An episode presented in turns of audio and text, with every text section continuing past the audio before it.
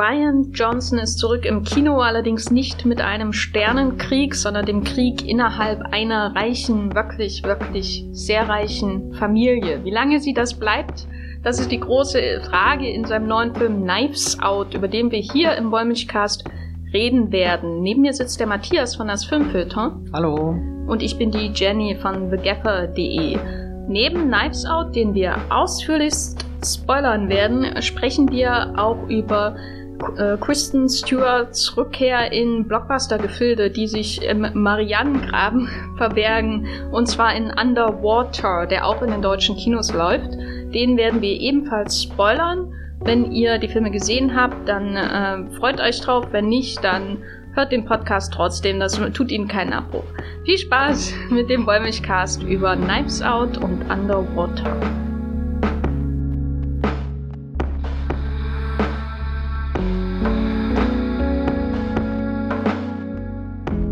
Star Wars 8, die letzten Jedi, war der letzte Kinofilm, den wir von Ryan Johnson gesehen haben. Ein, ein sehr kontrovers besprochener Film, äh, allerdings nicht von uns. Wir mochten ihn beide sehr, soweit ich das in Erinnerung habe. Wir mochten ihn äh, vielleicht am meisten von den drei neuen Filmen der Sequel-Trilogie von Star Wars.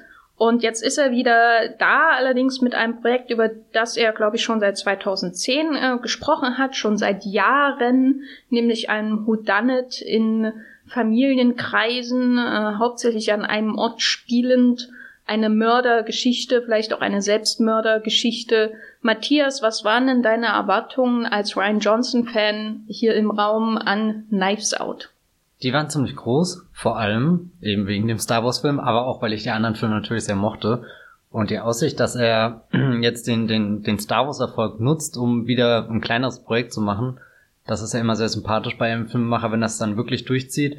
Und bei ihm hatte ich auch das Gefühl, du hast ja gerade eben schon gesagt, er hat länger dran gearbeitet als jetzt die letzten zwei Jahre. Es geht schon äh, ein bisschen weiter zurück.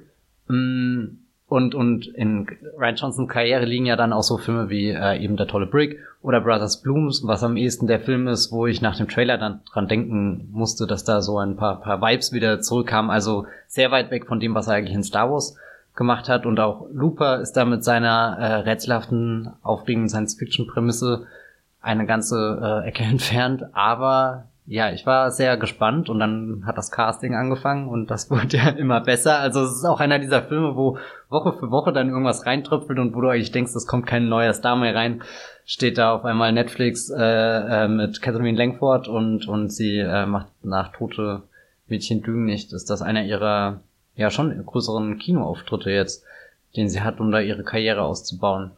Hm. Du hast wirklich an Catherine Langford gedacht bei all dem Casting? Also ich wusste nicht mehr, dass sie überhaupt mitspielt. Na, das war, also damals die News habe ich halt irgendwie wahrgenommen als, okay, er kriegt da jetzt diesen, diesen Bombencast. So, als ich gelesen habe, er hat Daniel Craig, dachte ich, gut, irgendwie hat er vielleicht Logan Lucky gesehen und weiß nicht was, ähm, Chris Evans, Anna de Armas und so und Jamie Lee Curtis, das sind alles so Namen, wo ich dachte, die, die will er wirklich in seinem Film haben und, und Catherine Langford wirkt dann so wie, okay, jetzt kommen halt diese ganzen Stars, die gerade irgendwie in sind, angesagt sind, ähm, auch noch dazu. Keith Stanfield ist ja auch dabei. Stimmt, ja. Also Eigentlich fehlt noch Brian Tyree Henry, finde ich. Also um das stimmt. wirklich komplett oh, zu machen. Aber der hat wahrscheinlich gerade Joker gedreht. Ja, und, und 800 andere Filme. das ist wirklich, jeder Film, der in Zukunft kommt, hat Brian Tyree Henry einen Auftritt von 10 Minuten gebucht. Ja, ich fand das auch sehr interessant, dass er nach ähm, The Last Jedi so einen kleineren Film macht und das ja so wirkt, als würden alle seine Follower bei Twitter ähm, im Cast sein, also insbesondere natürlich ähm, Jamie Lee Curtis und Chris Evans. Ähm, ich war auch sehr ähm, gespannt, was da eigentlich der Daniel Craig genau macht. Ich muss auch sagen, ich habe außer dem Trailer habe ich nichts mitbekommen, bis dann die die ähm, seine besten Freunde die Kritiken in den amerikanischen äh, auf den amerikanischen Online-Seiten geschrieben haben. Also er ist ja sehr verwandelt mit der amerikanischen Kritik äh, und äh, auf einmal wurde Benoit Blanc, also der Privatdetektiv, der von Daniel Craig gespielt wird, zu einer Art äh, Meme und wir wollen noch viel mehr von ihm sehen. Und das war eigentlich alles, was ich im Vor äh, Voraus wusste. Äh, ich dachte auch ehrlich gesagt, dass der Film irgendwie in der Vergangenheit spielt. Mhm. Weil ich eben, wie gesagt, nur einmal einen Trailer gesehen hatte oder so. Und war dann doch sehr überrascht, dass es im Grunde ein Whodunit ist in der Tradition von Agatha Christie das aber in der Gegenwart spielt, was ja wirklich eine große Rolle spielt auch, also die, die aktuelle Zeit, worauf, worüber wir auch noch sprechen werden. Und ähm, die Grundidee ist ja eigentlich nur, dass äh, ein, ein, ein reicher Schriftsteller äh, mit äh, aufgeschlitzter Kehle gefunden wird und äh, alle in seiner Familie haben Motiv im Prinzip. Und was ist da jetzt der Ryan Johnson Touch? Also was macht jetzt dieser Film anders als die vielen, vielen Whodunits, insbesondere natürlich der, der jüngste Whodunit-Blockbuster Mord im Orient Express von Kenneth Brenner. Ähm, was macht er, was er äh, von diesem Film unterscheidet? Was ihn von diesem Film unterscheidet? Ich glaube, äh, Kenneth Brenner hatte ja bei seinem im Orient Express so, er wollte diesen großen traditionellen klassischen Film drehen, hier mit seinen 70 Millimeter Bildern und wie das auch alles ausgestattet war. Ähm, da fühlte man sich schon ja in, irgendwie in der Zeit zurückkatapultiert, ähm, wie als, als würde man selbst in diesen Orient Express vor vielen hundert Jahren steigen oder auch nicht so vielen und dann gemeinsam Johnny Depp ermorden, äh, was ja vielleicht auch ein gegenwärtiges Thema ist. Oh je. Was? was? Hast du, hast du ähm, Kontakte zu Amber Heard's Legal Team? nee. Gut. Ich wollte nur sicher gehen. Ja, ja. Mm, nee, ich glaube, was Ryan Johnson dann macht, ist, was er auch schon, im Endeffekt da ist es dann wieder viel in die Star Wars-Richtung oder auch in die Looper-Richtung gedacht, dass er sich so ganz äh, bekannte Versatzstücke der Genres nimmt und die ein bisschen hin und her schiebt, ein bisschen variiert und, und schaut, wie kann er da seinen eigenen, weiß nicht, Dreh rein ähm, bringen. Ich meine, bei, bei Star Wars ist das natürlich interessant gewesen, weil er eine ganze Mythologie hat, die er dahinter fragen konnte und das hat auch vielen Menschen nicht gefallen. Ähm, ich glaube, bei Agatha Christie sind die, äh, die, die, die Stands nicht so hart. Ähm, zumindest habe ich das bisher, wenn Kritik zu Knives Out kam, kam die eher aus einer anderen Ecke. ähm, aber ich finde das schon sehr erfrischend und, und der Punkt, wo ich eigentlich gemerkt habe, dass es ein Ryan Johnson-Film ist, der geht jetzt auch schon direkt ins Spoiler-Territorium, nämlich wenn er ähm, die Figur von Anna de Mars ausbaut, ähm, die ja auf dem Poster wirklich unscheinbar ist. Also sie steht wirklich am Rand des Randes und wird auch, ähm, sie, sie wird schon als Protagonistin eingeführt, mit der wir in dieses Haus der reichen Familie ähm, reinkommen, aber selbst da ist sie auch erstmal nur eine Außenseiterin und ähm, wird zwar irgendwie so geduldet und gehört auch irgendwie zur Familie dazu, aber eigentlich ist es auch gut, wenn sie abends wieder nach Hause geht und man dann wieder unter sich ist und über die großen wichtigen Geldgeschäften und Erbfragen und weiß nicht was ähm, reden kann und dass sie halt einfach, äh, ich sage es ganz schlicht, eine gute Figur ist. Das, ähm, das ist so das, was mich dann vor allem wieder in The Last Jedi zurückkatapultiert hat, wo er ähm, Ryan Johnson auch sehr stark die Figur von Rose aufgebaut hat, als jemand, der in diesem Sternkrieg, wo gerade alle, alle Lichter ausgehen und, und die Hoffnung irgendwo untergeht, ähm, dass Rose dann jemand ist, der eben sagt, wir äh, müssen äh, das, das retten, was wir lieben und nicht das bekämpfen, was wir hassen. Und ähm, da ist dann Anna de Mars auch irgendwie für mich äh, auf einer Linie damit. Wobei ich auch sagen muss, dass die Rose für mich ein wesentlich unterhaltsamer Charakter ist als Anna de Amas.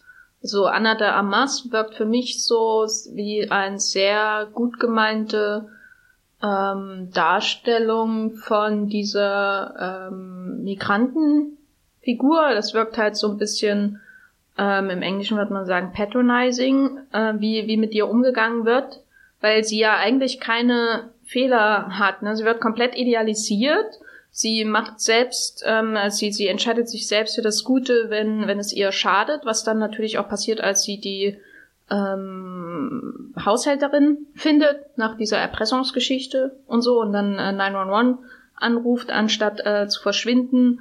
Und für, also Rose hat ja immerhin so, so wie Rose eingeführt wird, da, da schockt sie erstmal den äh, Finn, ne? Mhm. Äh, und so. Und sie hat irgendwie so eigensinnige Charakterelemente, die sie sympathisch machen und die sie so auch menschlich wirken lassen, während die Anna da Amas, da hatte ich das Gefühl, dass es so eine, sie wirkt eigentlich ähm, von allen am meisten konstruiert, obwohl die anderen viel offensichtlichere Karikaturen sind, ne? Aber die anderen magst du halt, weil sie halt Karikaturen sind.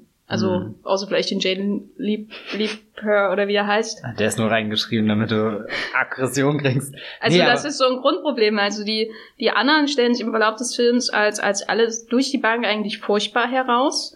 Also, selbst eben die, die Catherine Langford-Figur, ähm, die, die, wie, wie wir im Vorgespräch äh, gemeint hatten, ähm, ja, am Anfang noch die, die solidarischste von allen ist. Und dann aber natürlich die Sache mit der, ähm, undokumentierten Mutter verrät. Und Anna de Armas ist so die, die gute, äh, aber die ist halt auch komplett langweilig, oder? Also, was, was macht sie aus als Figur, außer dass sie gut ist? Ich äh, finde das sehr schön, einfach mal gute Figuren im Kino zu sehen. Och, und, weg damit. Nein, nein, also keine Ahnung, das, das erfüllt alle meine Paddington-Sehnsüchte und. Aber Paddington hat ja wenigstens auch den Vorteil, dass er sich mit einer elektrischen oder mit einer Zahnbürste die Ohren sauber macht oder so. Ne? Also er hat ja auch so ein paar ähm, skurrile Eigenheiten und äh, Sachen, die er nicht so richtig versteht und die ihn unterhaltsam machen. Und eben, wie gesagt, Rose schockt halt äh, äh, den Finn, äh, weil, weil das halt die, die richtige Entscheidung ist, obwohl er einer unserer Helden ist. Ähm, aber es ist eben auch unterhaltsam, als dass sie, sie zu drastischen Mitteln greift, um sich durchzusetzen, während die Anna de Armas, das war für mich schon ein Riesenproblem, dass sie so, ähm, dass sie so in Watte gepackt wird, obwohl ja ganz furchtbare Dinge eigentlich zustoßen, aber so in der Charakterzeichnung wird sie sehr ähm, mit einem Weichzeichner, sag ich mal, äh, übersät. Also ich kam da eigentlich, konnte mich damit gut identifizieren in der Situation, wo sie sich einfach befindet. So, sie ist da, macht das gewissenhaft und dann passiert da irgendwie diese, diese dumme Verwechslung. Und dass sie auch den gesamten Film über in dem Glauben ja lebt, dass, dass sie dem versucht zu entkommen und, und Ryan Johnson erzählt ja uns erst am Ende, dass, dass, dass das Gute in ihr ja auch sie irgendwie an einen Punkt gebracht hat, wo sie am Ende als Gewinnerin steht und das ganze Haus und das Erbe für, für sich beschlagnahmt. Also sie macht das ja nicht absichtlich in dem Sinne und, und das hat mich einfach überwältigt, dass, dass, dass er das zulässt in dieser äh, feindseligen Welt, dass jemand, der, der sich wirklich nicht beirren lässt davon und da, wo, wo jeder andere schwach werden würde oder vielleicht gar nicht drüber nachdenken würde, dass sie da gewissenhaft ist und ähm, ihren Idealismus treu bleibt. Das finde ich schon eine sehr schöne Eigenschaft, mit, über die ich mich gefreut habe in dem Film. Klar, sie hat jetzt nicht so äh, Ticks, nee, falsches Wort, aber etwas Sie hat nicht das F. eigenwillige Eigenschaften, aber das finde ich nicht problematisch. Weil eigentlich so, dass also die, die, hm? die anderen Figuren sind ja so, so spitz aufgeladen irgendwie, dass, dass es schwer ist zu sagen, hm, ist das jetzt eine Karikatur oder ist das schon eine richtig greifbare Figur, die ein paar mehr Facetten hat als ihre, naja, Giftigkeit oder Michael Shannon, der mit seinem Gehstock geht und und das Aber ist ja dann keine trotzdem den weglegt, um mit seinem Bruder zu Ja, also so so gerade bei Michael Shannon ist finde ich ein ganz gutes Beispiel, der der wirklich so stereotyp ist, wie man nur sein kann in dieser Rolle von der Sohn, der eigentlich der Versager ist und dann irgendwas reingeschoben äh, bekommt und und hier gerne äh, Bücherrechte verkaufen möchte, um sie zu verfilmen und und weiß nicht was. Aber trotzdem schafft das dann Michael Shannon irgendwie den ein bisschen kernig zu spielen oder, oder so, dass ich das Gefühl habe, gut, der, der, der ringt gerade innerlich wirklich mit seinem, seinem Dilemma, in dem er steckt. Aber es sind halt alles sehr, sehr, sehr grobe Entwürfe, sage ich mal. Und da ist Anna der Armes als jemand, der das alles erlebt und dann dadurch auch geprägt und beeinflusst wird, hm. kommt am Ende mich schon eine große, volle Figur raus. Wir haben ja im Grunde so zwei Helden und dann haben wir diese Familie. Also wir haben Anna der Armas, über die wir schon gesprochen haben, als die Pflegerin ähm, des Schriftstellers von, äh, der von Christopher Plummer gespielt mhm. wird. Dann haben wir die ganze Familie von Christopher Plummer und dazu gehören dann eben die Figuren von Chris Evans und äh, Jamie Lee Curtis, die die Mutter von Chris Evans spielt, was ich schon mal brillant finde. Und was noch brillanter ist, dass Don Johnson die den Ehemann von äh, Jamie Lee Curtis spielt und damit auch den Vater von Chris Evans, was ich, also da, da geht mir doch das Herz auf. Äh, Tony Collette ist äh, auch dabei als Gwyneth Paltrow verschnitt mit einer eigenen Lifestyle-Firma und Catherine Langford und eben Michael Shannon als der ähm, als ähm, Sohn von Christopher Plummer, was auch ein Casting ist, wo, wo also warum, wie, ich finde es gut, dass entschieden wurde, aber wie man zu dieser Entscheidung kommt, weiß ich auch nicht. Fand ich sehr schön. Und dann gibt's eben diese paar Guten, und, ähm, die sich um den zweiten Helden des Films firmieren, nämlich ähm, Lakeith Stanfield und Noah Segan, die die beiden Cops spielen, die mit dem großen, berühmten äh, Privatdetektiv Benoit Blanc ähm, zusammenarbeiten, der, äh, wo das vielleicht beste Zitat äh, des Films gab, ich glaube, äh, von was Toni Colette, äh, die gesagt hat, ähm, ich habe den Tweet über ihr New Yorker Profil mhm. gelesen, mhm. wo ich mich wirklich erschrocken erkannt gefühlt habe und dachte, okay, oha, da hat jemand tief in meine Seele hineingeblickt. Äh, wie, wie, du bist Toni Collette in dem Film? Ich bin die, die den Tweet über das New Yorker Profil gelesen hat. Achso, äh, aber nicht das New Yorker Profil. Genau. Ah, see, ja. äh, und zwar Benoit Blanc gespielt von Daniel Craig, der dieses Jahr seinen letzten, vermutlich letzten Auftritt als Benoit, äh, als Benoit, als James, als James Bond hat und der hier, ähm, wie gesagt, mit seiner Logan Lucky Perf äh, 2.0 äh, Performance auf äh, trumpft vielleicht. Ich wir finde, müssen über Daniel, wir müssen über Dan Daniel Craigs Dialekt reden und was auch immer er hier in diesem Film tut. Ich kann es noch nicht so richtig einordnen. Was war dein Eindruck? Ich kann es auch nicht einordnen. Ich habe ja vorhin gesagt, ich habe den Trailer mal gesehen, aber entweder redet er da nicht. Ich saß im Kino und bin wirklich auf den Tod erschrocken, als er das erste Mal den Mund aufgemacht hat. Das ist mir wirklich zusammengefahren. Nachdem er, nachdem er mehrfach das Klavier ja, betätigt hat. Warum macht er das? Wird das irgendwann? Äh, weil das ein Ryan Johnson Gag ist, glaube ich, der einzige. Okay, ja. Wie aber fand ich cool eigentlich. Also irgendwie so. Naja, egal. Ähm, Nee, als er, als er den Mund aufmacht und das Sprechen anfängt und da, da sind wir schon in dieser Welt, die halt sehr besonders gestaltet ist, überall das Haus, die Teppiche, die, die Pullover, die alle anhaben und, und dann, dann kommt sowas und du brauchst wirklich jeden Untertitel, den du kriegen kannst in den guten äh, Yorkinos, um, um mitzukommen, was, was Benoit Blanc sagt und auch die Art und Weise, wie, wie er das sagt. Also er ist ja jetzt, ich hatte manchmal doch das Gefühl von Privatdetektiv gar nicht so klug, ähm, da musste ich manchmal hier an die Mandalorian-Serie denken, wo, wo du ja auch immer denkst, boah, er ist jetzt der Badass Mandalorian. Und eigentlich liegt er die ganze Zeit nur im Schlamm und wird von irgendwelchen Aliens niedergetrampelt oder so. Der, der Hund muss ja mehrfach mit dem Beweisstück kommen, bis er es überhaupt bemerkt. Ja, ja, so, und, und, und das, das fand ich dann ganz witzig, wie, wie sein, sein Reden und sein, sein, wie er in Szene gesetzt wird, überhaupt nicht zu der, zu der, äh, weiß nicht, zu der äh, Brainpower oder was auch immer passt. Aber am Ende hat er ja schon einfach seine Gelassenheit ist die, die ihn äh, da, da den Überblick wahren lässt in der Familie, die sich bereit ist, den, die Köpfe einzuschlagen, nur um an das Erbe zu kommen. Ich weiß nicht, fandest du die Stimme übertrieben? Hat die dich rausgerissen oder bist du irgendwann reingekommen? Also ich musste schon eine Weile lang mich daran gewöhnen, da aber quasi alle anderen Figuren im Film außer eine, also außer Anna de Amas, ähm, sehr übertrieben sind, hat sich das dann doch recht gut eingefügt. Ähm, ich fand ihn, also Daniel Craig sieht man ja nicht oft in Komödien, was auch ähm, durchaus gut ist, denke ich manchmal, weil er, wenn er auftritt in Komödien, dann hat er meistens sehr überzeichnete Figuren, die ihm das Komische quasi aufzwingen, weil ich glaube einfach, also ausgehend von seiner einen, einen Performance als Host von Saturday Night Live, die, die ähm, äh, unglaublich furchtbar war, ähm, ist, liegt ihm das einfach nicht so sehr, was ja auch okay ist, muss ja nicht jedem liegen. Aber deswegen ist ja, glaube ich, in Filmen wie Logan Lucky oder hier so eine extreme Karikatur mit so ganz vielen Eigenheiten, die man irgendwie lustig findet, weil das, das Komische nicht unbedingt aus ihm heraus fließt. Er spielt das aber natürlich trotzdem durchaus lustvoll, ähm, was ihm der Ryan Johnson hier auf den Leib ähm, schreibt, wenn er dann eben immer diese Taste äh, von dem Klavier bedient, um sich in das Gespräch einzuhaken, was er ja bei, bei allen quasi macht, die er davon nimmt. Und ähm, überhaupt, wie er da mit seinem äh, wunderschönen Mantel äh, da durch das Grün äh, läuft. Äh, ähm, über die Kleidung müssen wir, glaube ich, auch noch sprechen. Mhm. Die hat ja eine besondere Rolle in dem Film.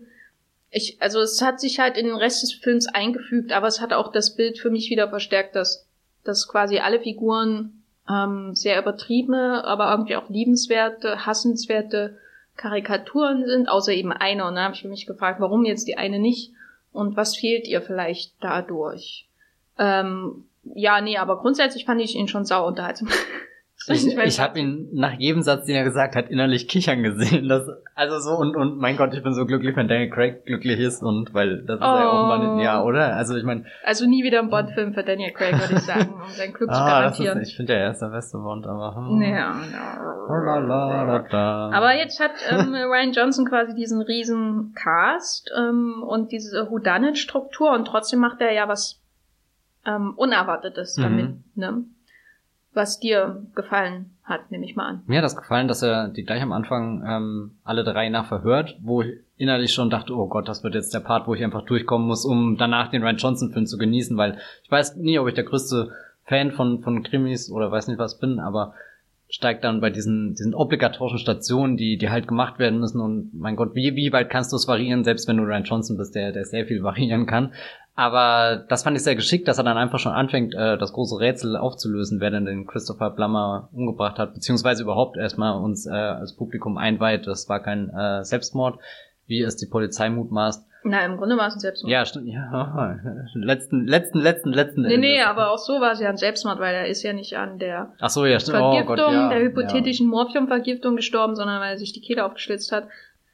Ähm, also das macht er, er, er, er, holt sein Kaninchen ja schon sehr früh aus dem Hut. Ne? Genau. Und das heißt, der Film ist irgendwie nach einer halben Stunde an dem Punkt, wo ich das Gefühl hatte, der, der normale Krimi wäre da am Ende seiner eineinhalb Stunden Laufzeit, was, was mir dann die Frage stellt, was passiert jetzt noch alles? Und, und der hält einen gut auf Trab irgendwie dadurch, dass er dann irgendwie aus diesem Agatha Christie-Film fast so einen Hitchcock-Film verwandelt und, und dann wird auch wieder die Arma der Amas-Figur interessant, weil sie kämpft ja, oder beziehungsweise wir als Publikum wissen ja dann die ganze Zeit um die tickende Zeitbombe unter dem Tisch und Arma der Amas wird hier verfolgt und rumgeschubst und befindet sich dann irgendwie so zwischen den Fronten. Auf der einen Seite ist der die Polizei, die ermittelt, äh, oder halt äh, äh, der große äh, Meisterdetektiv, nicht Pikachu, sondern oh, Benoit Blanc und Pikachu, das in einem Film. Hm. Da kommen ja Crossover-Ideen. Nein, und auf der anderen Seite eben die äh, Familie, die sie ja am Anfang so, so halb in den Kreis mit aufgenommen hat, aber dann doch sehr schnell äh, irgendwie äh, dicht macht und, und sie versucht wieder auszugrenzen und vor allem dann mit einem Blick auf das Erbe wird sehr äh, richtig düster und ähm, Anna de Amas weiß nicht ganz, wie ihr passiert. Die anderen Figuren sind ja auch alle nie auf dem Wissensstand, den wir als Publikum haben. Also wir sind eigentlich schon immer mit vorne dabei. Auch ein interessantes Gefühl irgendwie in, in Zeiten, wo, wo wir die meisten Filme sehen, die wirklich bis zur letzten Sekunde sich das Geheimnis aufwahren, bis, bis dann alles enthüllt wird. Ähm, was ja auch nicht schlecht ist, wenn, wenn man, keine Ahnung, das gut kann. Aber nee, es, es fällt mir halt auf. Ich äh, habe gerade äh, hier äh, angefangen von Ian McKellen die äh, Herr der Ringe Tagebücher zu lesen. Und irgendwie Tagebuch 3, Teil 3 äh, schreibt er schon einfach, wer sterben wird in dem Film und so. Und dachte mir, es ist unvorstellbar, das heute mal irgendwie in der äh, Produktion ähm, mitzukriegen, dass da vorher jemand so so viel drumrum erzählt und und dann macht das äh, bringt das auch bei Knives Out eben eine interessante Dynamik mit rein, dass wir wahnsinnige Wissensvorsprünge haben und trotzdem noch rätseln, wie es denn jetzt weiter aufgelöst wird, wie wie oft sich die Geschichte da noch dreht und äh, sich irgendwelche Perspektiven verändern. Und ich habe auch zwischendrin mit den Gedanken gespielt, äh, vielleicht ist auch gar keiner von den Leuten im Haus äh, irgendwie schuld daran. Also ich meine, so, so im Endeffekt gibt's quasi noch, noch, ein, noch eine externe Kraft irgendwie, die mordend damit eingeübt äh, hat. Ich konnte mir auch gut vorstellen, dass Ryan Johnson da noch so einen kleinen Serienkiller-Plot oder so mit reinschmuggelt, eben weil dann der Film sehr schnell an einem Punkt ist, wo auch schon zu Ende sein könnte und dann muss ja noch irgendwas anderes kommen. Aber da hatte ich, also das Gefühl hatte ich nie. Ich dachte eigentlich, sobald da Chris Evans in seinem, weiß nicht, Angora-Pullover oder was das da ist, kommt und der mit der Anna damals wegfährt, wusste ich, dass er in irgendeiner Form schuldig sein muss, weil es ja völlig aus der Art und Weise, wie er die Familie schreibt, fällt, dass er ihr uneigennützig hilft. Und natürlich er eingeführt wird, dass die Hunde ihn anbellen und das Bellen der Hunde ein wichtiges Element der, der nach des äh, mutmaßlichen Verbrechens ist. Also das sind so Sachen, also ich habe halt das Problem bei Ryan Johnsons Filmen dieser Art, sag ich mal, also ähm, auch mit so einem gewissen Grad auch Brick, aber den habe ich jetzt schon ewig nicht mehr gesehen, aber auch ähm, Brothers Bloom und so, also diese Art von Film, die so eine in gewisser Weise ein Puzzle-Narrative haben, oder Narration, ähm, das heißt, man weiß schon sehr früh, alle Elemente, die mir jetzt gezeigt werden, werden am Ende wichtig sein. Mhm. Das hat man, das ist natürlich bei allen oder vielen Whodunits so. Es ist natürlich auch bei Hercule Poirot Geschichten so, dass wenn man die Nacht ähm, des, äh, der Tat sieht, äh, in dem äh, wunderbaren Ferienhaus an der Mittelmeerküste oder in dem Zug oder ähm, auf dem Dampfer oder was weiß ich, dann ähm, sind alle Elemente und wo, was jeder vorher angedeutet hat, relevant dafür. Aber hier finde ich das noch durch die Art und Weise, wie das erzählt wird, alles noch viel, ähm, diesen Druck noch viel größer, dass alles wichtig wird später. Weil bei Hercule Poirot ist eher so, du kannst dich ja darauf verlassen, dass dann nachher, ähm, wenn nachdem die Leiche in dem Zugabteil gefunden wird, der Hercule kommt und der würde dich schon an die Hand nehmen und jeden Einzelnen mit verhören und so. Aber bei, bei Knives Out hatte ich von Anfang das Gefühl, dass ich da sehr viel Arbeit leisten muss ähm, um, um alles und dass ich jetzt so, dass ja eigentlich nur noch die Erzählung nur funktioniert oder ja ein einziger Sinn und Zweck ist, ähm, ein, ein Rätsel zu produzieren und zu lösen und zu produzieren und zu lösen. So, weißt du, die, die Erzählung ist nicht dazu da, um uns irgendwas über Anna de Armas mitzuteilen oder über, weiß nicht, die, die engstirnigen Weißen in Amerika und ihre Haltung zu den Migranten oder so, also das sind ja alles Themen, die er anreißt, sondern sie ist nur da, um Rätsel zu produzieren. Also sie, der erzählt, es ist quasi der Selbstzweck, dass das Rätsel aufschaffen, äh, das Rätsel schaffen, die Hinweise liefern und das Rätsel lösen. Also so eine, ja, Christopher Nolan-eske Erzählung von dem Film, wo, was Sarah Johnson durchaus ab und zu auch mal gerne macht, was ich auch okay finde. Das macht ja auch Spaß, manchmal dabei zuzuschauen. Nur hier fand ich das so im Overdrive, dass äh, ich auch nicht so viel Freude hatte, den Mörder irgendwie mit, oder dieses, dieses, diesen Aha-Moment, wenn da der, der Daniel Craig ähm, die Bluttests sieht und du weißt im Hintergrund, er steht ja im Bildhintergrund, hm. ähm, und du weißt gerade, was da alles passiert, so kurz bevor Anna de Amas quasi ihr Geständnis ablegen will, und du weißt, die Lösung ist zum Greifen nahe, die so, ah, jetzt haben wir es gleich. Das war alles für mich schon, mm, weiß nicht, also schwer irgendwie daran ähm, Freude zu haben, weil der Rest des Films so anstrengend ist und so selbstverliebt. Äh, und boah, nee, ich war schon mega enttäuscht, will ich damit nur noch sagen. Hast du denn den Film bewusst geschaut, um nach äh, Hinweisen äh, mhm. Ausschau zu halten? Ich bin, glaube ich, sehr schlecht, was sowas angeht. Ich glaube, ich errate einen Plot-Twist auch erst, wenn er sehr, sehr, sehr deutlich ist. Neulich habe ich irgendeinen Film geschaut und was erkannt, habe ich mich richtig gefreut. Was dann ungefähr drei Minuten später passiert ist. Ich weiß aber jetzt auch gerade echt nicht mehr, was das war. Nee, fällt mir nicht ein. Egal. Ähm, ich habe den bin reingegangen eher so mit mit dieser, naja, jetzt hat Ryan Johnson halt einfach diesen spaßigen, unterhaltsamen Film gedreht, wo er hauptsächlich Pullover zur Schau stellt und jetzt einfach alle Leute kriegen konnte, die er schon immer mal in den Film stecken wollte. Also ich war fast eigentlich nur im Kino, um mit Ryan Johnson diesen Erfolg zu feiern, äh, den er sich redlich nach Star Wars 8 verdient hat. Und äh, Jetzt, wo, wo du sagst, du, du warst dann am Ende gar nicht mehr dabei, wo, wo, wo hier das Geheimnis aufgelöst wird, da war ich einerseits so rein, was, was spannungstechnisch den Film angeht, schon involviert, aber eben, wo mich der Film dann überrascht hat, ist eben wirklich die Anna der Amas Geschichte, als er das auspackt und, und als ich sie dann wirklich erst im letzten Drittel auch als die Protagonistin irgendwie dieses Films wahrgenommen habe, als, als eine, eine richtige Figur und, und eben das, das Herz des Films. Ich weiß gar nicht, wie ich das besser äh, formulieren, argumentieren soll, aber da saß ich echt im Kino und ich hatte tatsächlich Tränen in den Augen, weil es mich so mitgerissen hat, dass am Ende äh, da was was Gutes äh, passiert. Ähm. Aber dafür war sie mir zu sehr Spielball von den anderen, natürlich auch von Benoit Blanc, der also sie sie wirkt halt im Mittelteil so, nachdem ihr großes Geständnis kommt, als wäre sie die Heldin ähm, und dann hast du aber, und da, das fand ich schon wieder interessant, weil das natürlich so diese, weil Blanc lange Zeit inkompetent wirkt oder einfach nur nicht genug wahrnimmt, was vor seinen mhm. Augen passiert, weil wir ja oft ihre Perspektive haben, weil sie oft im Bildvordergrund ist, ähm, während er entscheidende Dinge nicht mitbekommt und so. Also sie läuft ja quasi über die Spuren äh, und dann wieder zurück und so. Und also wir sind ja da ihr auf ihrer Seite, was ich super interessant fand, weil das eben nicht das Agatha Christie-Modell ist von einer Auflösung eines Mordes, aber auch nicht das Modell von einem unbedingt von einem Columbo-Film, äh, mit dem man ja durchaus Elemente teilt, weil man ja sehr früh eigentlich weiß, wer da wie die Tat ab vor und gegangen ist, was ja bei Columbo auch immer so ist.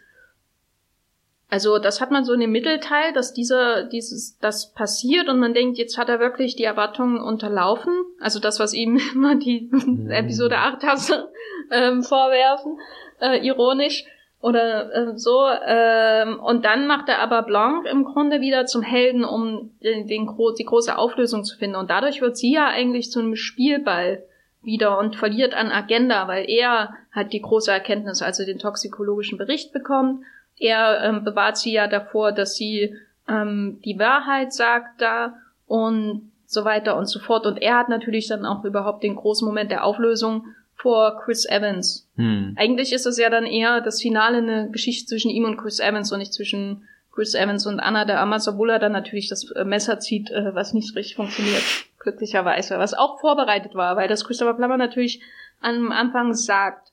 Ähm, und dann kommt wieder, also man merkt richtig, wie vor einem, äh, vor dem geistigen Auge die Erzählung ähm, zusammenkommt. Jedes kleine Element der Erzählung, man merkt richtig die Befriedigung des Autors, also in dem Fall Ryan Johnson, dabei, wie er alles perfekt in sich zusammenfügt. Also so eine absolute Harmonie irgendwie.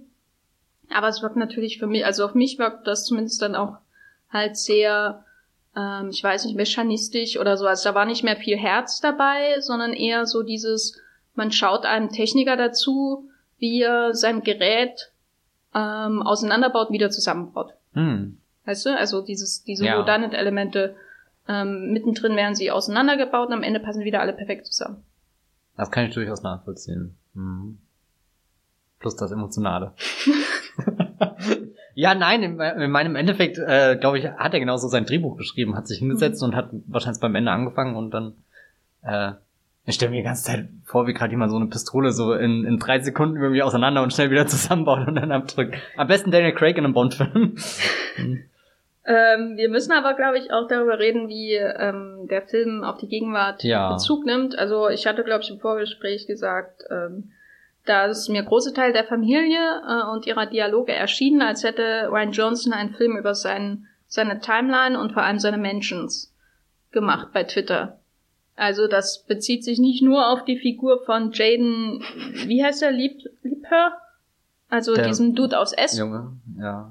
Ähm, der den kleinen Alt-Right-Troll spielt, was ja eigentlich ähm, immer gesagt wird, aber äh, ganz selten wirklich zum Zuge kommt, was okay ist, weil ich will ja auch nicht äh, in dem Film jetzt unbedingt auch noch die, die Aussagen von irgendeinem Alt-Right-Troll ähm, hören, aber der, der, seine wichtigste Rolle ist, dass er einmal sehr lange auf dem Klo ist. was auch okay ist. Äh, und also das wirkt halt wirklich wie, ähm, da hat jemand einfach zu viel Zeit bei Twitter verbracht, dass dann eben auch die, also diese, ähm, im Grunde könnte man eigentlich viele von diesen Figuren aus der Familie zumindest, bei Noah Blanc nicht unbedingt, äh, mit, mit Twitter, berühmten Twitter-Menschen irgendwie zusammenbringen und überhaupt so Leuten, die sich über jeden, jede Regung der amerikanischen Politik irgendwie in der Öffentlichkeit mhm. äußern müssen. Wer, wer wär's wer? Na, also Jamie Curtis kam mir schon manchmal vor wie so ein, ähm, weiß nicht, so ein zentristische amerikanische Demokratin irgendwie, also die äh, irgendwie nach außen liberal wirkt, aber wenn es hart auf hart kommt, dann ähm, doch äh, nach rechts geht. Also da gibt's ja auch so ein paar. Und ähm, so, also ich kann die jetzt nicht alle einzeln zuordnen, aber ich meine Toni Gwyneth Paltrow, ja, okay, ja. Äh, und äh, Catherine Langford ist die jede Mitarbeiterin der Teen Vogue. Also das ist schon alles sehr, sehr. Und Chris Evans ist sowieso Chris Evans, der ist ja der schlimmste von allen bei Twitter. Äh, und ich stelle mir gerade vor, wie er seine Hand auf den schönen Pulli legt und lacht. Ja, und das fand ich, also damit hatte ich ehrlich gesagt überhaupt nicht gerechnet, weil ich im Vorhinein ähm, sehr wenig über den Film einfach wusste und ausgehend von dem Haus, was zu sehen war im Trailer, jetzt gar nicht darüber groß nachgedacht habe, dass es in der Gegenwart spielen könnte oder dass es so arg Bezug auf die Gegenwart nimmt. Wie war das denn bei dir? Ich war immer irritiert, wenn das Smartphone zum Einsatz kam, eben wegen der Kulisse, die sonst nirgendwo durchblicken lässt, dass du, wie du gesagt hast, in der Gegenwart bist. Ich wusste zwar, dass er in der Gegenwart spielt, aber es gibt ja auch verschiedene Filme, die das nicht so deutlich zum Ausdruck bringen. Da wirkt das manchmal wie ein Fremdkörper und ich hatte halt in erster Linie das Gefühl, er verarbeitet halt gerade, was auch einfach in den letzten zwei Jahren mehr als manch anderer Regisseur einfach am eigenen Leib ähm, erfahren hat. Ich weiß nicht, ob das die, die beste Art und Weise ist, das in einem Film einfließen zu lassen. Ich finde es erstmal interessant, wie er das gemacht hat. Ich finde auch interessant, dass für ihn der Alt-Right Troll ein Junge ist, weil ich habe nicht das Gefühl, dass, dass kleine Kinder erstmal die sind, die... Naja, der ist ja nicht klein. Der ist ja, so bestimmt okay. schon 13, 14. Hm, aber da, da hätte mir dann eher... Der ist schon im schuldigen Alter. Achtung, aber, aber ja, ja, da, dafür, dass es dann einem Jungen gibt, hätte ich eher gewollt, dass er noch mehr auf den Jungen eingeht und erzählt, wie kommt er denn da rein? Und, und dann wird natürlich interessant Michael Shen irgendwie als dieser Vater, der eigentlich ständig am Scheitern ist und trotzdem irgendwie ähm, versucht, eine wichtige Rolle zu spielen oder oder also so was was hat den Jungen dazu verführt äh, irgendwie im Internet seine Shitposts zu machen. Ähm, Eigentlich ist er doch einer, über den Catherine Langford in 13 Reasons Why ein, ein Tape ab, ab, äh, anfertigen würde, oder? Pro. Hund, also Hund, Hund, nicht nur ein Tape, zwei Tapes, beide Seiten A und B. Ähm, ja, keine, andersrum, das hätte halt den Film auch in eine Richtung gebracht, wo ich glaube ich nicht wollte, dass er hingeht. Da, da, darüber könnte man definitiv mal ein Social Network 2.0 oder sowas ähm, drehen, meinetwegen dann mit Ryan Johnson als Regisseur, wobei lieber Fincher, bitte. Hallo. Aber er hat schon, ähm, also ich fand den sofort glaubwürdig, weil er ähm, auch arge Malfoy-Vibes aussendet. Und bei Malfoy ja. lernt man natürlich im Verlauf der Harry Potter Bücher auch mehr über seine Familie, aber genau. im Grunde ist er immer Malfoy und wird immer Malfoy bleiben. Und ähm, aber der, Nice Out fehlen halt äh, Harry Potter 2 bis äh, 7 dann irgendwie die. Ja, die aber ich meine, er wirkt so so schmierig und ähm, irgendwie doch eingebettet in dieses Geld, dass man ähm, ihm das sofort abnimmt, dass er hm. äh, so ein Troll ist und wahrscheinlich dann ähm, Social Network 2 der neue Zuckerberg wäre. Würde ich ihm auch abnehmen. Ja.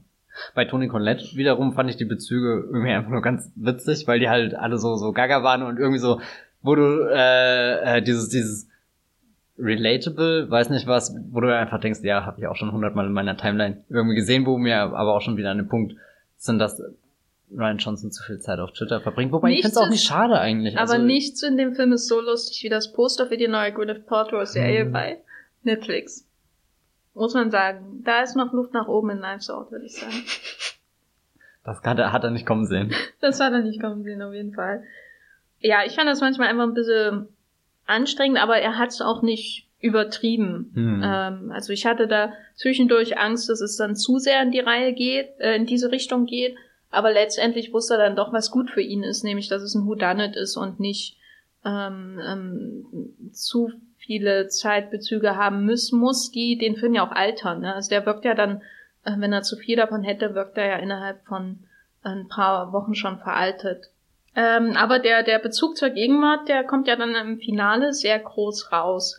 Hast du dem Film das denn abgenommen, dass er ähm, im Grunde ähm, so ein, ein, ein ähm, Stinkefinger gegen die ganzen Alt-Right-Trolle äh, ist, die, die auf über Rose hergezogen sind bei Twitter?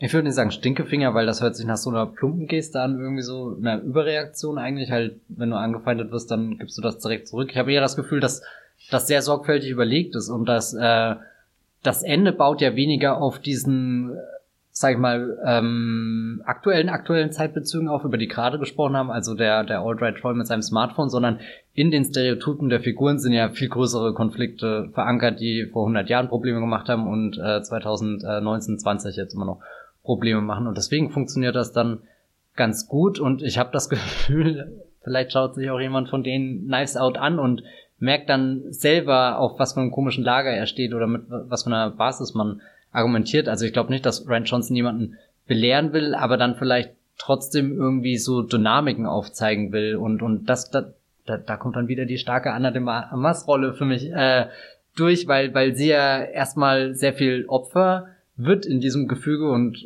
ja dann halt auch rumgeschubst, keine Ahnung was, aber ähm, zum Glück gibt es halt dann jemanden, der sie sieht und Ryan Johnson sieht sie halt in seinem Drehbuch und, und schreibt sie dann am Ende auch äh, so weit in den Vordergrund. Also für mich ist sie definitiv ein, ein wichtiger Teil dieses äh, dreiteiligen Dynamik, äh, Finales zwischen Chris Evans, Daniel Craigs Figur und, und ihrer Figur und, und da, da, da entdecke ich auch dann den Ryan Johnson, nämlich einen Filmemacher, der halt nicht einfach nur keine Ahnung, diese, diese Selbstverliebtheit besitzt und sich, keine Ahnung, geil findet, wie er irgendwelche Dinge macht. Da, da gibt's andere Leute gerade, die schlimmer sind. Äh, Fragezeichen, Fragezeichen? Fragezeichen? Nö, wir nennen keine Namen. Doch. Hier.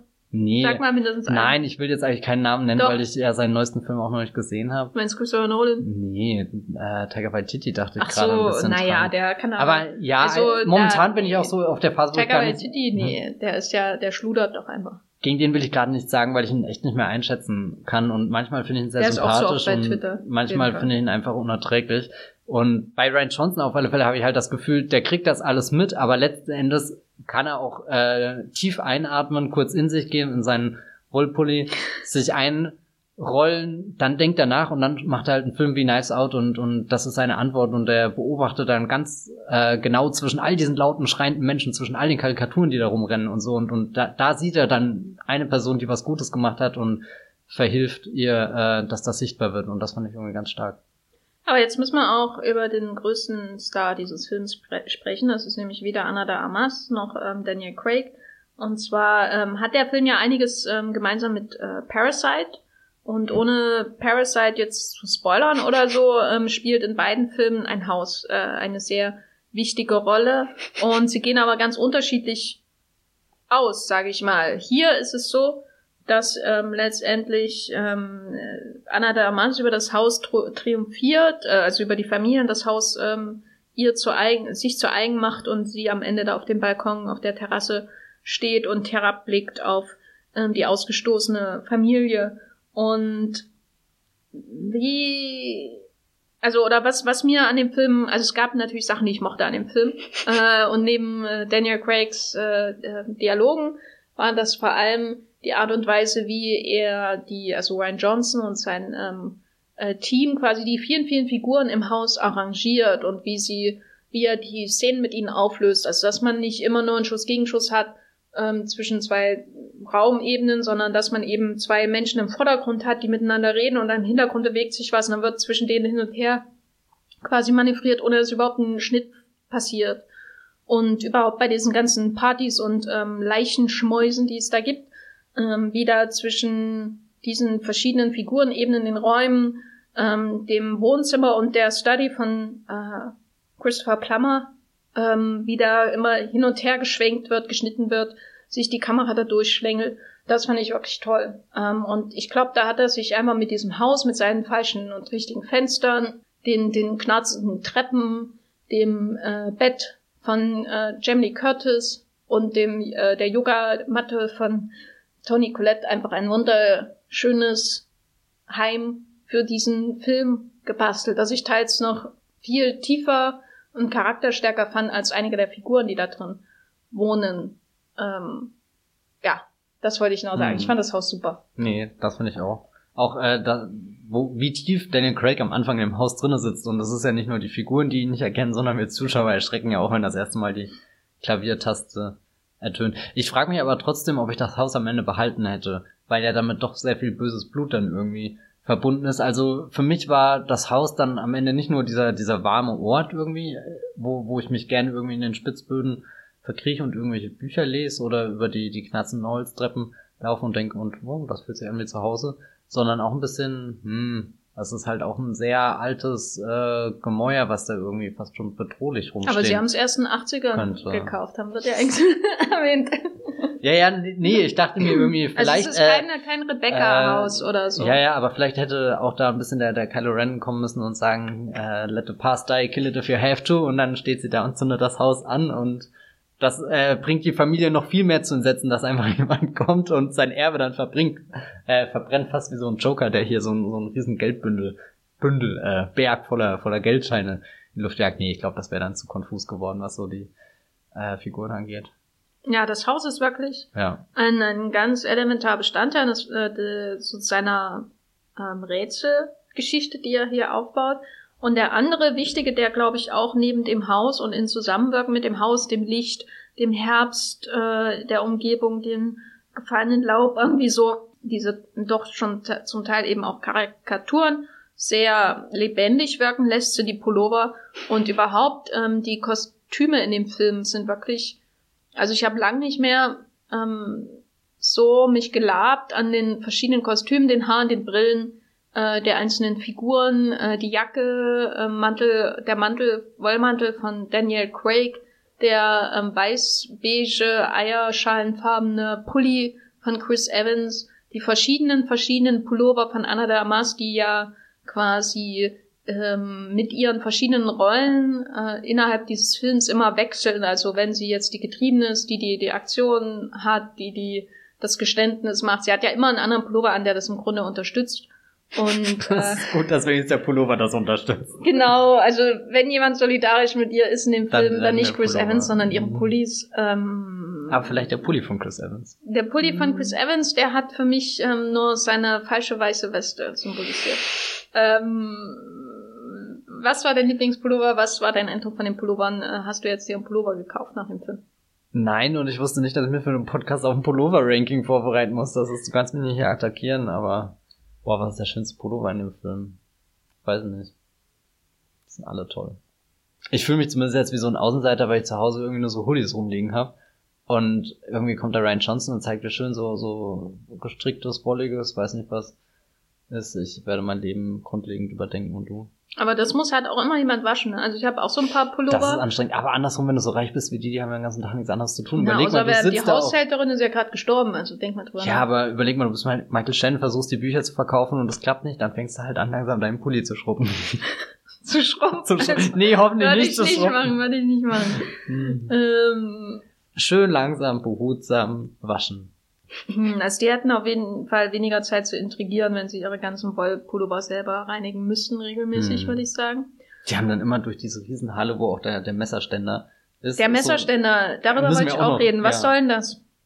Ey, ich glaube, das ist einfach nur, da sitzt Ryan Johnson da und hat diesen Einfall und dann weiß er, das habe ich noch nie in einem anderen Film so gesehen, das, das muss einfach in den Film und allein die, die Promo-Shots von den ganzen Figuren, die einmal hier vor dem stehen. Die alle auf dem äh, Thron von Westeros sitzen. Genau, also es ist so irgendwie der Thron und manchmal habe ich das Gefühl, ist das jetzt ein Heiligenschein oder nicht, weil eigentlich deuten ja die Messer alle in die Mitte und sind ja gewillt, wie, wie so eine Sorfalle schon fast zuzuschnappen und ähm, ich fand's cool, dass der, der, der Messerständer am Ende dann auch sehr praktisch einfach beim Finale dasteht, um mal schnell reinzugreifen und zuzustechen. Ja, keine Ahnung. Und dann der Titel Nice Out, das ist halt, ich glaube, das ist alles ein cooler Gag und ähm, ja, nee, wirklich gut. Dein Fazit zum Film, Knives Out. Sehr gut, bitte anschauen. Äh, bitte Crossover mit äh, meiner äh, Nice Score äh, Squad Gang, äh, nämlich Alita, Paddington, Anna der Mars und weiß nicht, wer noch alles dazu gehört. Alita ist Nice Score? Oh ja. Hm. Alita ist eine sehr gute äh, Figur. Ja, ich fand ihn nicht so doll. ich war mega enttäuscht, um ehrlich zu sein, weil ich oh. auch Whodunits liebe und ich mag eigentlich Fandest auch... du den Murder im Orient Express besser? Ja. Hm. Obwohl das Finale natürlich auch wieder so ein typischer Kenneth Brenner-Moment war, wo er dann noch seine Action-Szene haben muss und so. Ach, ich hoffe, das macht er jetzt bei seinem nächsten nicht so, aber wird er wahrscheinlich. Ähm, yeah. Nee, ich, ich habe ja nicht umsonst ungefähr ähm, 20 Stunden Inspector Barnaby geschaut äh, und hatte auch lange die, die Box bis ich mir von seinen Fällen, äh, von dem originalen Inspector Barnaby, bis ich mich davon getrennt habe, um meinem Leben wieder Sinn zu geben, äh, dass es nicht aus Inspector Barnaby besteht. Also ich liebe dieses Genre und war einfach ähm, dann doch sehr enttäuscht davon, dass, dass da einfach da jemand sehr viel Spaß, äh, zu viel Spaß vielleicht an seinen eigenen Fähigkeiten hatte. Und die Anna Damas Figur fand ich halt super schlimm. Naja. Äh, das war Knives Out. Wir haben drüber geredet. Punkt. Podcast ist gespalten.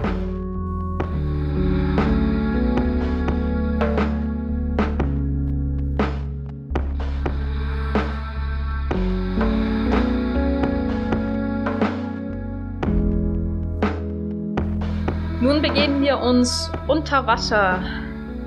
Die Messer sind zum Glück. Hm.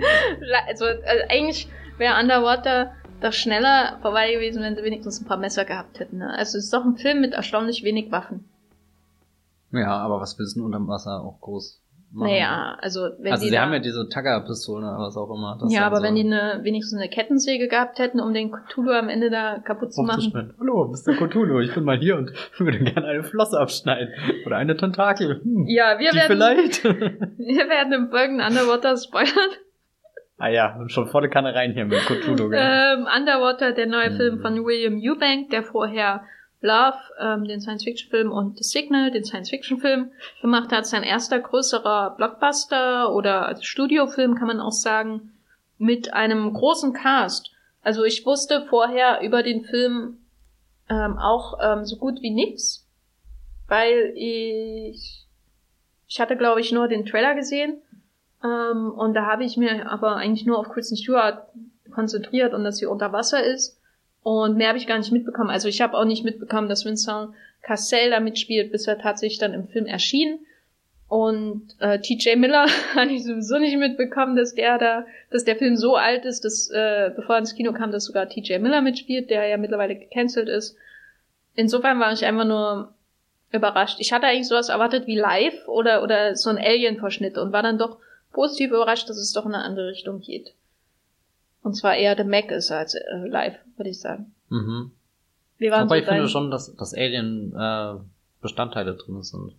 Ja, sicher. Also sie stehen ja dann auch vor dem Viech, äh, als sie das zum ersten Mal so ein Baby äh, Baby Cthulhu, Cthulhu oder Ist das dann Parasit. wirklich Cthulhu? Also Na, er ist sieht das schon das Lovecraft Cthulhu oder ist das überhaupt nicht gebrandet? Also also das äh, finale Viech so wenig man davon eigentlich sieht, sieht schon sehr nach Cthulhu aus oh. von H.P. Lovecraft. Ich bin aber auch kein Love, äh, keine Lovecraft-Expertin, aber so wie das halt aussieht mit ähm, so, so einem ähm, Maul voller äh, Tentakeln und so und der Kopf und alles, ähm, das erinnert schon sehr stark daran. Während diese kleinen Parasiten, Schrägstrich Baby Cthulhus, man weiß es ja nicht so genau, ähm, doch eher dann an ähm, Aliens ohne ihren, ähm, ihr, wie nennt man das, ihr Skelett halt, Hm. ne, ihr Exoskelett äh, aussehen, also wie so, so kleine mh, Schnecken-Aliens. Ja, total widerlich. Komm aus dem Bauch rausgeschossen und uh. Ja, aber wie gesagt, äh, Underwater, ähm, ein Film, der 2017 bereits gedreht wurde, aber erst jetzt 2020 ins Kino kommt, ähm, was normalerweise immer von einem mangelnden Studiovertrauen in den Film spricht, was aber in dem Fall, glaube ich, noch sehr kompliziert wird, da es ein 20th Century Fox Film ist und Fox von Disney verkauft wurde und da ja sowieso alles verschoben wurde, wie zum Beispiel auch Ad Astra. Und so, ähm, das heißt, das ist jetzt so die letzte Fo- Fox-Garde, die wir im Kino sehen. Und ich habe mich gefreut, vorher das 20th Century Fox Logo nochmal im Kino zu sehen. Und kann jetzt nicht sagen, dass ich Erwartungen hatte, außer an Kristen Stewart, weil das ihr rein chronologisch gesehen ihr erster Blockbuster oder großer Hollywood-Film seit ähm, Snow White and the Huntsman oder Hm. dem letzten Twilight-Film ist. Was waren da deine Erwartungen? Weil er kommt ja jetzt in Deutschland oder der, der, der erste neben Charlie's Angels. Um eine äh, Woche verfehlt. Genau. Äh, was waren da deine, deine Erwartungen an sie vor allem in diesem Film? An sie vor allem. Vor allem äh, im, auch in Bezug auf Charlie's Angels, den du ja schon Mhm. gesehen hast. Also ich habe mich sehr gefreut. Ich habe damals, glaube ich, einen Text auf Moviepilot zu Charlie's Angels geschrieben, der so unter dem Motto war, wenn Kristen Stewart bereit ist, ins Blockbuster-Kino zurückzukehren, kann das nichts Schlechtes bedeuten, weil sie ja eben die letzte Zeit ähm, in, in ganz vielen verschiedenen Indie-Produktionen, keine Ahnung, europäisches äh, Autorenkino hier, Olivier Assayas, ganz tollen Personal Shopper und so. Und äh, ich bin ja nie jemand gewesen, der Kristen Stewart jetzt in den letzten drei Jahren entdecken musste, sondern belächle immer alle, die das gerade tun und denke mir, hättet schon so lange Spaß damit haben können, was für eine tolle Schauspielerin sie ist. Aber ich finde es aufregend, dass sie jetzt so, so auch mehr in, keine Ahnung, Genre-Dinge hineinkommt. Und bei Charlie's Angels ist sie halt äh, dieser durchgeknallte, taffe Weirdo, der ungefähr alles kann und aber am liebsten einfach nur die verrücktesten Kleidung, äh, Kleidungsstücke anzieht und, und auch immer so eine, keine Ahnung, schon sexuell aufgeladene Stimmung irgendwie so mit reinbringt. Also du weißt nie, wo, in welche Richtung es wirklich geht, wahrscheinlich sind alle.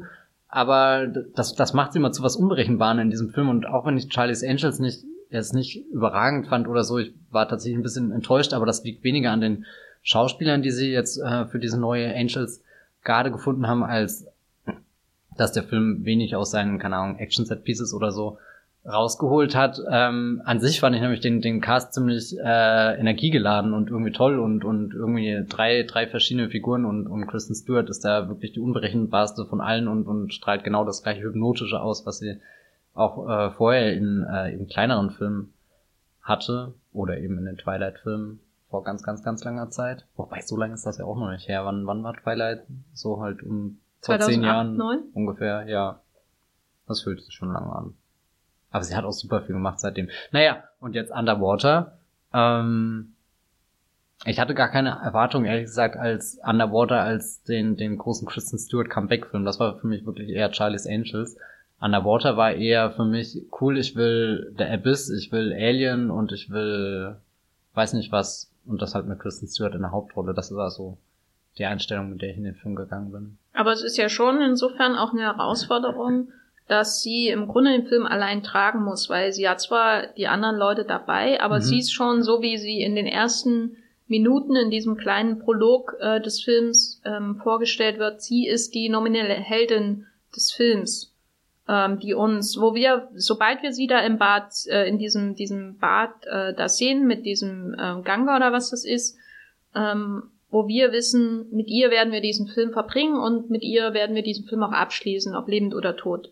Äh, das heißt, äh, ich glaube, hier ist die Frage nicht mal so wie beim originalen Alien-Film, äh, wer von denen wird überleben, wo sich dann erst im Verlauf des Films Ripley irgendwie herausschält, sondern das ist eher schon Alien 2, 3 äh, und 4 oder so, wo du weißt, das ist ein Ripley-Film, das ist ein Kristen Stewart-Film, sie ist die Heldin, sie muss diesen Film tragen, sie muss und das ist ja schon eine Herausforderung von Genrefilmen, die sie vorher noch nicht so hatte. Sie muss das, was der Film vielleicht an Charakterisierung nicht leisten kann, weil er sich eben auf das Spektakel konzentrieren muss in seiner Narration. Sie muss das füllen durch ihr Star-Charisma. Und das fand ich schon mit das Spannendste an dem ganzen hm. Film, wie sie das letztendlich meistert. Ähm, weil ich hatte sie zuletzt gesehen in Seaburg, also diesem Jean Seaburg ähm, Biopic, was in Venedig lief, wo sie auch schon die etwas längeren blonden Haare hat. Da spielt sie ja schon einen großen Star, der die ganze Zeit irgendwie mit der Kamera agiert und uns da hineinzieht in äh, einen Film, der schon mehr ein Kristen Stewart-Film ist als ein Gene Seaburg-Film letztendlich, obwohl es von einer anderen Frau handelt. Und das fand ich so interessant. Ich habe den Film gesehen und dann auf ihre Filmografie geschaut und gesehen, dass sie Charlie's Angels hat, wo man immer sagen kann, naja, gibt es ja immerhin mindestens zwei andere, die ja mhm. ebenso wichtig sind. Und dann Underwater, was schon eine ganz andere Herausforderung als Schauspielerin ist, ähm, von einem Arthouse-Kino zu einem Film wie Underwater zu kommen und den zu tragen, der ja auch anders als zum Beispiel Pattinson kein Franchise hat, was mit dem man schon ganz viel verbindet und Erwartungen hat, ähm, der ja ähm, bald Batman spielt, wo man den er ja auch tragen muss, aber da hast du immer noch Batman, der ihm hilft, ne? Also Batman an sich, alles, was du über Batman weißt. Da, da, das wird ja dann die spannende Frage, ist, sind seine Batman-Szenen besser oder sind seine Bruce Wayne-Szenen besser? Und, und sie ist eben jetzt quasi ähm, noch viel muss viel mächtiger auftreten als letztendlich der Cthulhu in äh, äh, Underwater. Ähm, Sie rupft den Cthulhu am Ende auseinander. Hat, hat, äh, wie, wie ist sie dir so erschienen als äh, Figur ähm, in diesem Film? Sie, sie, sie sagt ja, man, sie wirkt ja am Anfang schon etwas zynisch. Ne? Sie mag lieber das Glas halb leer als halb voll. Aber es passt ja auch ein bisschen zu der Welt, die der Film so am Anfang vorstellt, zwischen wir wissen nicht wirklich, was an der Oberfläche passiert ist, aber offenbar ist die Menschheit darauf angewiesen, selbst den tiefsten Punkt der Erde noch tiefer hineinzugraben in was, wo sie eigentlich gar nicht vordringen sollte, um noch mehr Ressourcen, Energie, weiß nicht was, zu gewinnen. Und dann äh, fand ich ja ganz stark am Anfang, die, die, die Kamera schaut einfach in den Gang hinein und der sieht halt so, so schäbig und, und heruntergekommen und aus wie, wie, wie, wie auch so, so, so bei ähm, da musste ich wirklich sehr viel an Alien denken, was so die, die ganze Hintergrundgeschichte so, da sind halt die Arbeiter, die irgendwie auf diesem Schiff oder Unterwasserstation, Bohrstation, Bohrinsel unter Wasser ähm, untergebracht sind und dann äh, im Hintergrund die Stimme aus dem Off mit, wir halten alle zusammen und äh, das ist ein schöner Arbeitsplatz, was du ja auch eher so... Ähm, das Buddy-System funktioniert. Genau, das, das Buddy-System funktioniert und, und selbst wenn an dem Buddy-System ja an sich was ein guter Gedanke dahinter steckt, durch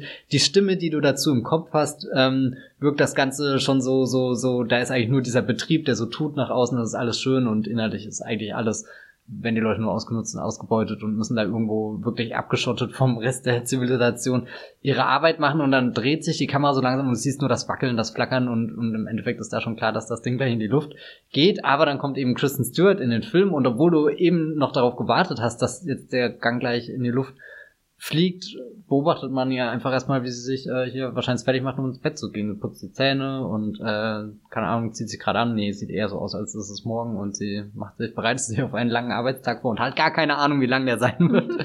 ähm, und dann ist ja diese, äh, dieses Viech im Waschbecken, äh, wie nennt man's? Nanganga oder sowas. Ja, genau, und, und, und sie keine Ahnung, packt das so halb vorsichtig mit einem Papier an. Also es ist nicht so, als ist sie jetzt der große Tierfreund, aber es ist auch nicht so, als würde sie das jetzt da unten drinnen lassen und, und ähm, weil es versucht ja offenbar aus dem Waschbecken herauszukriechen und schafft es nicht. Ähm, ja, ich weiß nicht, ich fand das faszinierend, auch wie, wie sie rein, rein körperlich auftritt. Äh, einmal mit ihren kurzen Haaren, der, der runden Brille, die ja irgendwie, wenn sie die aufhat, das Gesicht auch nochmal ganz verändert und auch ihre äh, Blicke. Also sie hat ja eh einen ganz faszinierenden Blick und dann, dann schaut sie manchmal durch die Gläser und wirkt äh, total timelimeslos, aber dann auch wieder, naja, ich bin hier schon so lang als, keine Ahnung, äh, Ingenieurin, Maschinenbauerin, weiß nicht was genau äh, im Film nochmal gesagt wird. Ähm, und zur Not, wenn halt gerade irgendwas brennt, dann hacke ich halt den Laptop und kann auch die, äh, die Tür hier schließen. Mm, also so ein bisschen zwischen ja, ich weiß nicht, irgendwie so ein Professional, der halt seine Perspektive für die Zukunft verloren hat und weiß, dass er irgendwo da unten Sachen macht und das ist halt dieser alltägliche Trott, also fast schon ein bisschen hoffnungslos, aber irgendwie trotzdem da, um, um den Betrieb am Laufen zu halten. Für mich wirkte sie auch so, als wäre sie in dem Film zum ersten Mal Kristen Stewart auch als die Mode-Ikone und überhaupt Pop-Ikone, die sie, mhm. Popkultur-Ikone, die sie ist. Also die kurzen Haare, die Brille, ähm, ich weiß nicht, das wirkt so, so in anderen Filmen, da ist sie dann und schlüpft irgendwo hinein und schaut dann trotzdem uns mit ihren Kristen Stewart-Augen an, also so wie eben in Personal Shopper zum Beispiel, wo sie da die verschiedensten Kleider anprobiert und ähm, von Identität zu Identität letztendlich auch wandelt, auch in äh, Sis Maria, wo es dieses Identitätsspiel mit ähm, Juliette Binoche gibt, ihrer Arbeitgeberin und so, ähm, und in, in ähm, dem Seeberg-Film natürlich auch. Und hier ist es einfach Kristen Stewart als hm. Star, der da ist, ähm, die irgendwie so ein bisschen Schatten von der Backstory hat mit ihrem verstorbenen ähm, Partner und so, aber eigentlich weißt du, dass Kristen Stewart Star, so wie sie da ist, könnte sie auch direkt vom roten Teppich aufs Set gelaufen sein. Und das finde ich schon sehr spannend. Das ist ja schon irgendwie so eine Ansage für so einen Genrefilm, ne? dass sie da so auftritt und ähm, auch so inszeniert wird wie ähm, ein Sexsymbol, im Grunde ein modernes Sexsymbol, das äh, teils androgyn wirkt, aber auch irgendwie sehr weiblich. Und ähm, das fand ich irgendwie interessant, weil ja die, sag ich mal, die amerikanischen Filme, Mainstream-Filme so in den letzten Jahren, die haben ja so ein bisschen die Erotik auch komplett ähm, verloren aus dem Blick, ähm, was sich ja auch manchmal einfach gut gemeint ist. Aber hier ähm, war das schon sehr interessant, dass die ähm, Frauen so herumlaufen, wie sie eben herumlaufen in dem Film. Das einerseits sehr sportlich und sehr selbstbestimmt wirkt, aber andererseits wird, wenn sie da am Boden liegt und die Kamera über ihren Bauch fährt, hat man schon das Gefühl, da ist noch mehr. Das, was du auch gemeint hast, dass er so ein bisschen erotisch aufgeladen ist, der Film. Hm. Also auch schon Charlie's Angels oder der jetzt erst recht, ich meine, gut, das ist nochmal ganz verschiedene Perspektiven, wie einerseits Elizabeth Banks als Regisseurin das Ganze beobachtet und jetzt hier, äh, wie das bei Underwater passiert. Was mich dabei am meisten verblüfft hat, ich hatte das überhaupt nicht erwartet, dass das halt in diesem doch sehr abgekarteten Survival-Thriller so passiert, wo, wo du eigentlich rein denkst, äh, gehst und denkst, der, der ist mal nach Zahlen irgendwie so, das hört sich jetzt äh, sehr negativ an, aber im Endeffekt zählen ja die Filme auch davon, dass sie so, so, so, ein, äh, so eine sehr einfache Prämisse verfolgen, meist sehr geradlinig auf ein äh, Ziel zu gehen, wie du vorhin gesagt hast, was dann sogar direkt schon uns als Karte vorgelegt wird und trotzdem ist sie dann da wirklich da und pulsiert da und du kannst sie erstmal gar nicht greifen und, und, und fragst dich auch, wohin denn mit dieser ganzen ähm, hotten Energie. Da ist auch gar kein Platz gerade dafür, da ist ein verdammtes Cthulhu da draußen, was euch auffressen will. Aber trotzdem findet der Film viel Zeit dafür oder, oder, oder baut sich eher um sie herum auf. Und das fand ich auch ganz interessant, weil ich während, äh, also klar, du hast diese großen Vorbilder wie Alien, haben wir ja schon genannt, oder dann unter Wasser eben der Abyss, wo, wo du viel die, diese äh, Tiefe und die Dunkelheit und, und all das Spiel damit ähm, hast. Aber ich musste oft an Crawl denken letztes Jahr mit äh, Kaya Scottolario. Ähm, und äh, Underwater würde ich sagen, ist ein Film, der ganz um, um Kristen Stewart rum aufgebaut ist, was dann später vielleicht auch ein paar Probleme hatte für mich, was so, so die Vorbereitung von einzelnen Set-Pieces angeht. Das war bei Crawl wiederum ganz fantastisch, wie da irgendwie so das Krokodil, äh, die Alligatoren, die langsam in das Haus hineinkommen und damit du weißt, wie viele Stockwerke sind das, wie ist das Bad gebaut und so. Und äh, aber da war dann eher Kaya Scott Larry und nur eine Figur, die, die halt viel gehechtet ist, viel geschwommen ist, viel äh, überlebt hat. Also auch ähm, gut, überzeugend, stark, aber halt ähm, nicht so so präsent wie wie Kristen Stewart jetzt in dem Film. Da ist Kristen Stewart schon fast eher auf so, einem so einem Blake Lively-Level von The Shallows mhm. oder so. Das ist ja vielleicht der, keine Ahnung, der Film, wo ich habe mir auch oft gewünscht, dass Sean Colesara bei dem Regie ja, geführt hätte, weil ich, ich glaube, dann wären all die Probleme, die ich jetzt mit Underwater so minimal habe, also ich mochte den eigentlich total, aber ähm, manchmal hat mir so ein bisschen dieses Feingefühl, äh, ob, obwohl man ja am Anfang genau weiß, das ist der Weg, das sind die Stationen, wo ich hin muss, ist so der, der Anfang, wo ich direkt reingeschleudert werde, ganz gut, aber zwischendrin fehlt mir einfach so dieser Aufbau von, von den einzelnen Szenen und nicht einfach nur, dass ich dann das große Monster sehe und, und da trotzdem Gänsehaut irgendwie kriege, sondern ich will es auch fühlen, wie die äh, Tentakeln langsam äh, alles niederreißen. Ja, also entweder ähm, Colette Serra oder Paul W.S. Anderson. Mhm. Das wären so meine Anschlusspunkte gewesen, wo ich gedacht hätte, äh, da hat irgendwie was gefehlt. Vielleicht auch, weil dann in der zweiten Hälfte so viel über diese Computerwasser passiert. Ne? Also man ist dann halt sehr oft nur in dem Helm und man sieht nur sehr viel unscharfes Zeug, was da rumblubbert äh, um sie herum. Und ähm, da hat der Film für mich so ein bisschen sein, sein Körperkino, was ihn am Anfang sehr stark auszeichnet, verloren. Also eben, weil man eben Kristen Stewart so als körperliche Präsenz hat, aber natürlich auch dieses Krabbeln durch diese engen Räume. Und das ähm, dann dieses Rumrutschen und, und diese Leiche, Angst, die da sie, plötzlich sie, sie, sie schlitzt sich überall gleich auf. Genau, und, und die, die blutigen Füße, wie bei Bruce Willis in äh, Die Hard gleich am Anfang und so. Und äh, ich werde auf jeden Fall noch einen Bruce Willis-Vergleich hier bringen, weil Kristen Stewart offensichtlich der neue Bruce Willis ist, was ich hoffe, sich nicht auf ihre Rollenentscheidung in den nächsten 50 Jahren auswirkt.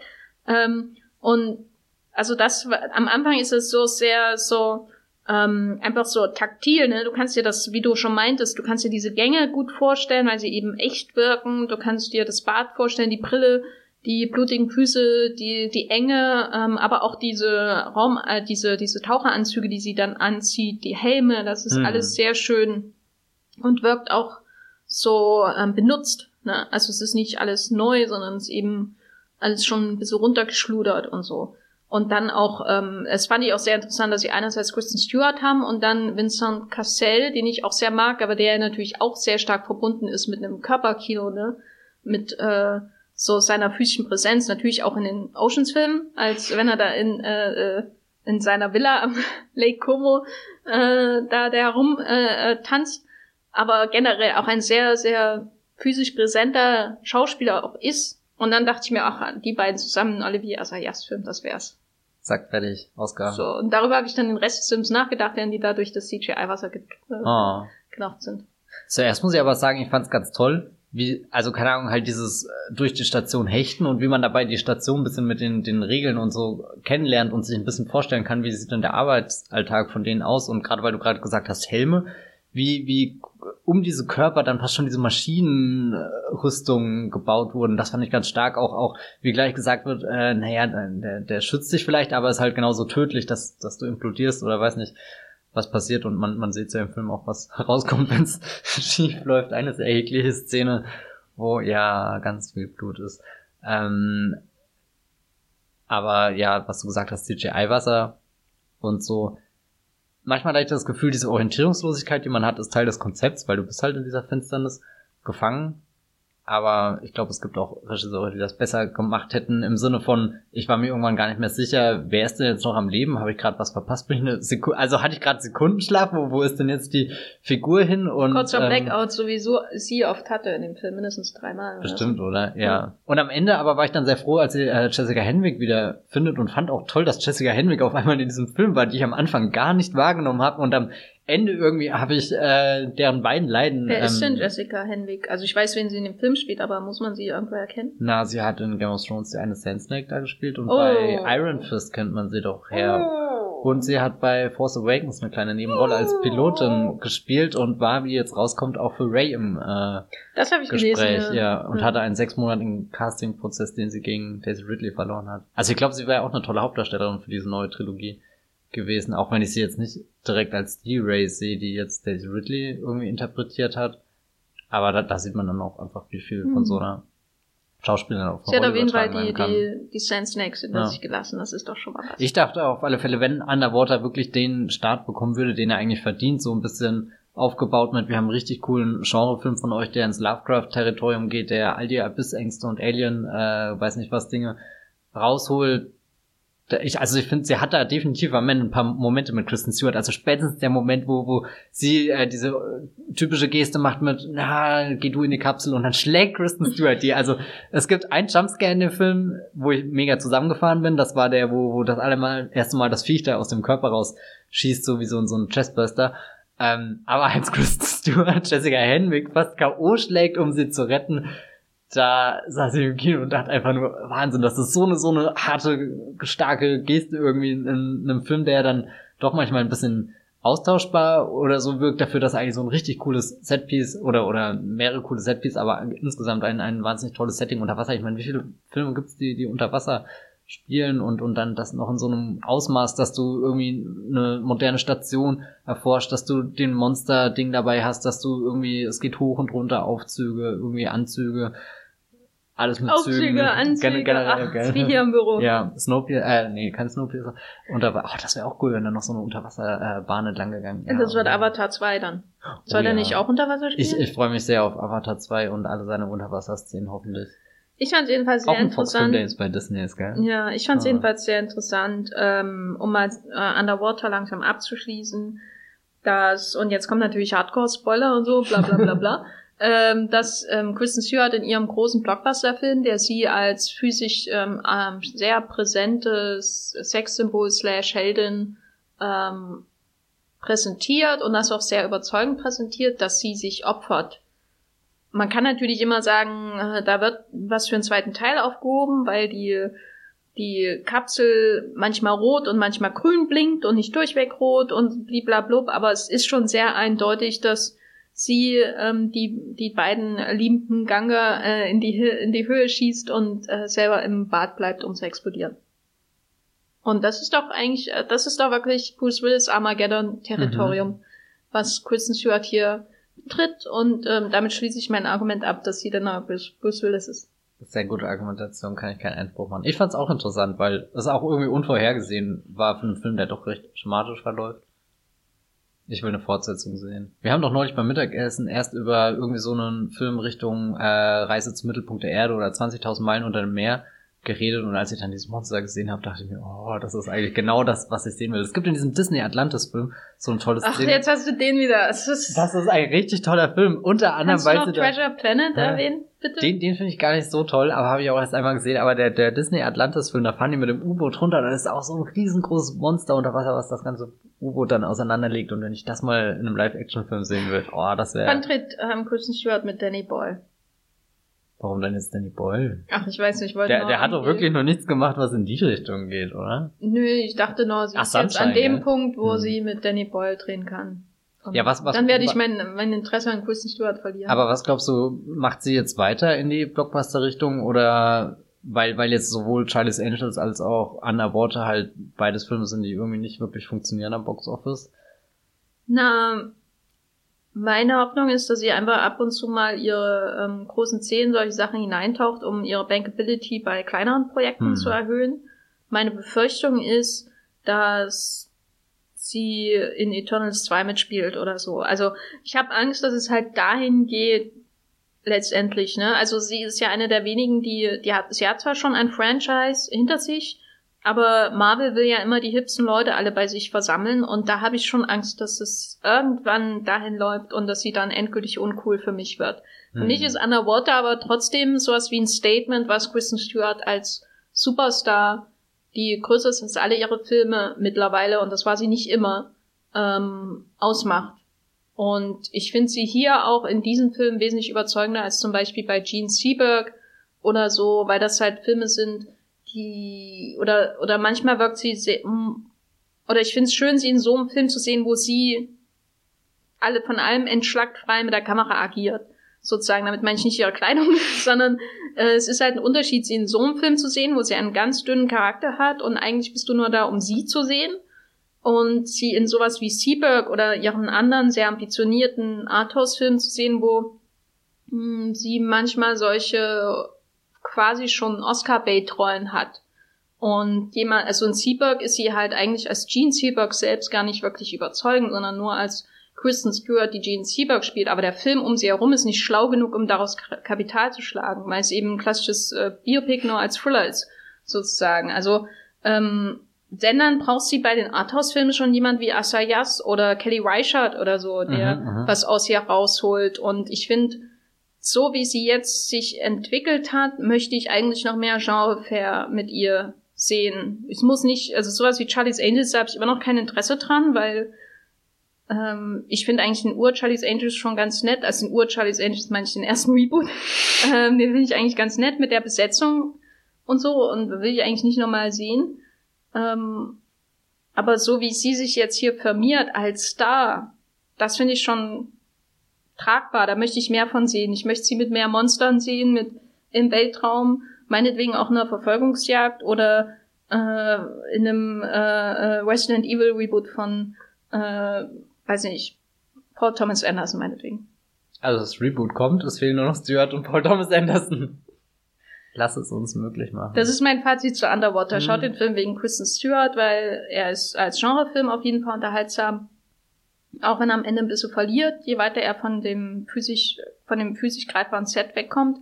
aber sie ist durchweg einfach da und ähm, sehenswert und einfach eine Ikone. Du siehst eine Ikone bei ihrer Firmierung zu und das ist ganz toll. Wie geht's dir? Ja, ich finde das gut, was du gesagt hast.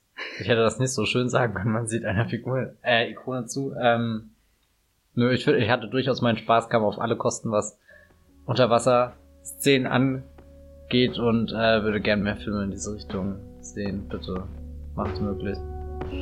Schaut den Film, damit er nicht floppt, aber oh Gott, der war so teuer, das, das ist zum Scheitern verurteilt.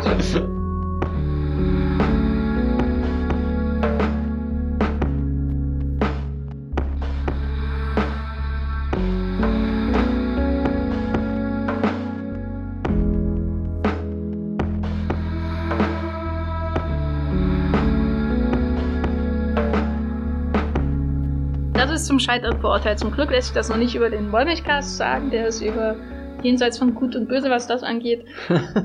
äh, wir haben heute gesprochen über Knives Out von Ryan Johnson, der im Kino läuft, und Underwater von William Eubank, äh, der vermutlich auch in einem Kino in eurer Nähe läuft. Wobei, wenn ich aus davon ausgehe, wie oft er in Berlin läuft, weiß ich nicht, äh, hm. ob da andere auch das Glück haben, ihn zu sehen. Und wir empfehlen aber ähm, auf jeden Fall beide underwater und einer mit ganz viel Leidenschaft auch Knives Out. Das ist doch ein schönes Fazit, oder? Ja, du nicht? Nee. Ach so. Aber ich meine, ja. Schaut lieber nochmal einen Hercule Poirot-Film mit Peter Ustinov, würde ich sagen. So. Oder Kenneth Brenner, der ist auch gut. Ja, aber noch lieber Ustinov. Ustinov ist der beste Poirot. Ja. Auch besser als Albert Finney. So, jetzt habe ich es gesagt. Uiuiui. Äh, Matthias, wo kann man dich außerhalb dieses Podcasts noch ähm, lesen, wie du äh, über die Pullover aus Knives aus schreibst. Jetzt machst du ja den, baust den Druck auf, dass ich darüber wirklich einen Text schreibe. Ihr könnt mich auf Moonfloat lesen. Als Bibelbrox schreibe ich da mit 2e auf Twitter. Schreibe ich als Bibelbrox mit 3e und in meinem Blog, das 5 Tor, schreibe ich auch manchmal was, aber wirklich bisher noch nirgendwo was über Pullover. Und bei Letterbox bist du auch, ne? Ja. Aber nicht als Bibelbox. Als Paranoid Android, um noch eine andere paar Anhalter durch die Galaxis Referenz oder Radiohead Referenz, je nachdem könnt ihr euch aussuchen was ihr wollt. Reich an Referenzen, der Podcast. Ich bin was, auch bei, bei Mulblot. Was ist der Gaffer für eine Referenz? Ähm, nur, dass ich einmal gegoogelt habe, was ein Gaffer macht und äh, entschieden habe, das so nenne ich jetzt meinen Blog. Hm. Kann man auch machen, ne? Äh, ich bin bei Moviepilot auch als The Gaffer ähm, zu lesen und schreibe da aktuell viel über Babylon Berlin und die Oscars. Und ähm, vielleicht auch 1917. Ach, da wäre ein Podcast spannend, oder? Ja, ja, was denn neuen sowas? Film von The Mendes? Das ist Puh. doch der Bond-Regisseur. Das ist doch der Bond-Regisseur. also, ähm, der Regisseur von Away We Go. American Beauty. Road to Petition. Jarhead. Ich finde, Ich finde viele äh, The Mendes Filme richtig gut, muss ich ja schon mal spoilerlich sagen. Gut, also ansonsten bin ich noch bei Twitter. ich finde auch manche The Mendes Filme gut, vor allem Skyfall und Road to Perdition. Und Jarhead habe ich auch recht positiv in Erinnerung. Gut, das ist doch mal ein Fazit. Also, ähm, ansonsten bin ich bei Twitter als Gafferline und bei Letterbox als the unterstrich Gaffer ähm, zu lesen und habe auch noch den Blog The Gaffer, wo ich endlich mal meine besten Erstsichtungen 2019 fertig schreiben muss. Ich habe zumindest schon mal die Filme in den Artikel eingetragen und muss noch den Rest schreiben. Das sind 15. Hm. Mal schauen. Wie viele aus 2019 sind dabei? Na, ich glaube so vier oder fünf. Oh. Ja, ja, sind schon ein paar. Ähm, ja, das war der Wollmilchcast. Wenn ihr diesen Podcast mögt, dann könnt ihr bei iTunes beziehungsweise Apple Podcast eine Review hinterlassen oder einfach ein paar Sterne vergeben. Das äh, hilft uns dabei, einfach neue Hörer zu finden. Ihr könnt uns aber auch an feedback at wollmilchcast.de Vorschläge schicken, worüber wir reden müssen. Wir sind immer noch hart am Plan für unsere 101. Episode vom Wollmilchcast die sich nähert. Und wir freuen uns äh, natürlich über jedwedes ähm, Feedback, auch ähm, direkt bei Twitter. Wir haben ja da auch den, den ähm, Twitter-Account at Wollmilchcast, wo ihr uns Ideen schicken könnt oder schreiben könnt, hey, warum ist euer Ton so schlecht? Da sage ich, ja, ist eben so. Müsst damit leben. Wir hören uns beim nächsten Mal wieder und wünschen euch bis dahin eine wunderschöne Zeit, möglichst ohne aufgeschlitzte Kehlen. Tschüss. Ciao.